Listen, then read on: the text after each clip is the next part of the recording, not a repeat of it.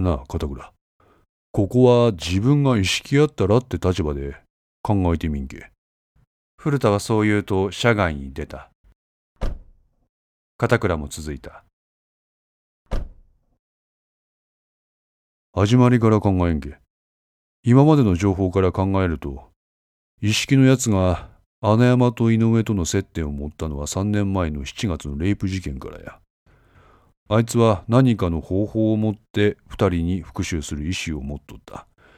それを実行するためにその機会を虎視眈々と伺っとった。あいつは確かにわしに言った。素早く、そして確実に被疑者に罰を与えねばならんと。警察という組織の人間であれば何かの口実をつけて、穴山と井上を逮捕し、取り調べの中でその二人から吐かせればそれで犯罪成立。起訴、裁判、判決。んで、あの二人の罪は現在の法制下でシステマチックに処理される。しかし、その法の裁きに、意識は不満を抱えとった。そうや。自分の交際相手は女性として殺されたようなもんや。目には目の精神で考えれば、奴らにも同等、いや、それ以上の制裁を与えんといかん。考えたくねえけど、俺も自分の娘がもしそんな目にあったとしたら、悔しくて、憎くて、許せんくて、殺してしまうかもしれん。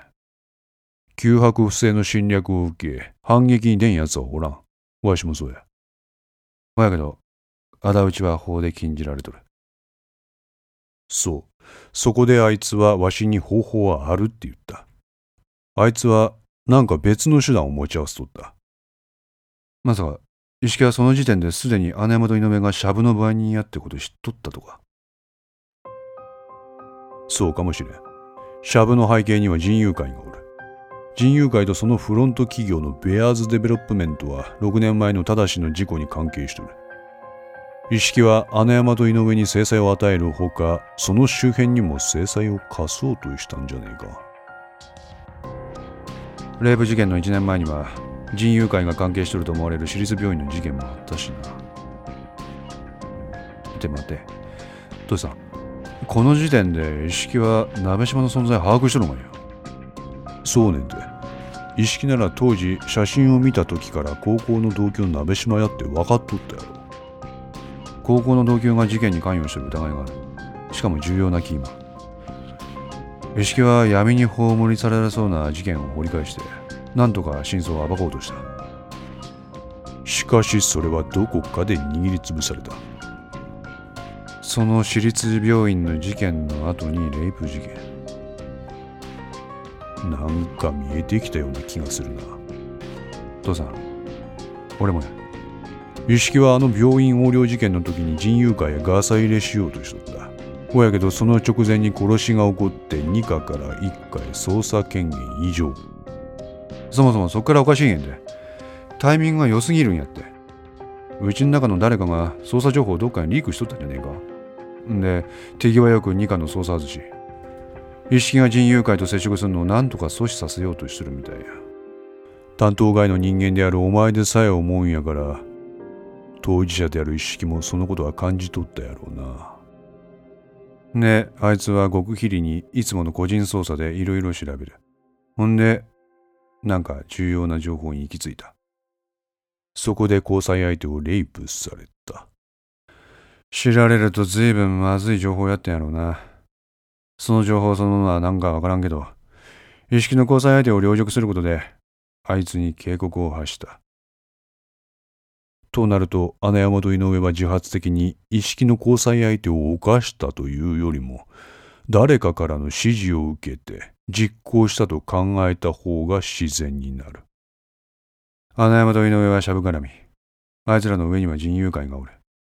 仮にそこの指示やとすると、すべてにおいて辻褄が合い始める。人友会がレイプの背景におることを知った意識はその周辺を洗い始める。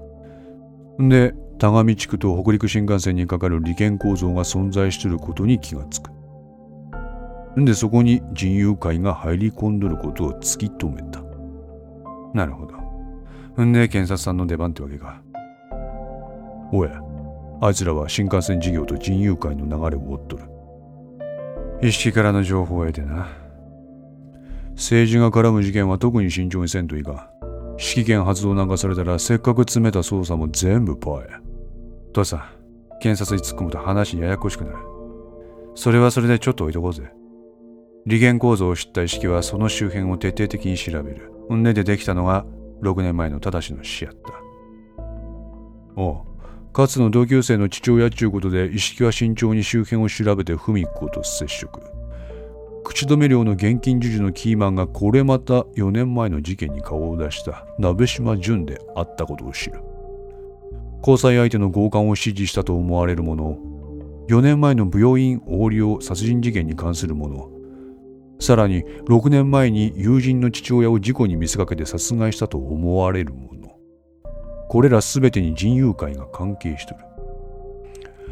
あいつの人友会に対する不信は頂点に達する。しかしここであいつの捜査はプツリと切れた。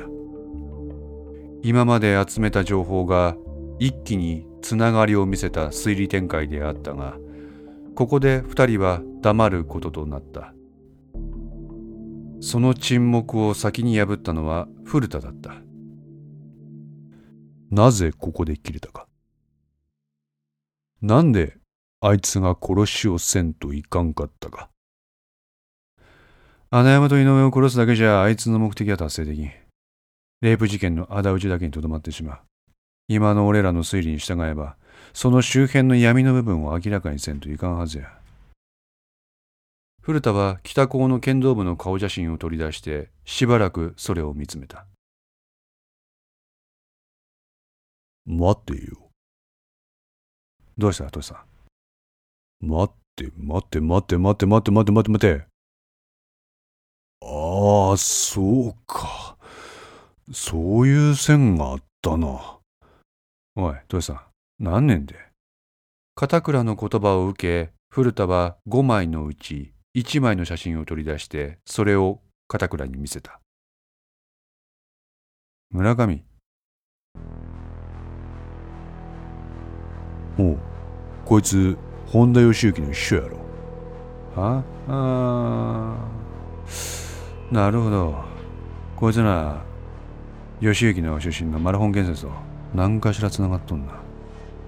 お前今朝村上の聴取した時鍋島の名前出したらこいつの顔色は変わったとか言っとったがいや。ああ。明らかに変わった。んでこいつの言い分は佐竹と赤松の言うことと食い違って。ほらほらほらほら。こいつもなんか絡んどるんじゃねえんけ？ここで二人は再び黙ってしまった。なあ片倉。父さん。切り込むか？片倉は古田の表情を見た。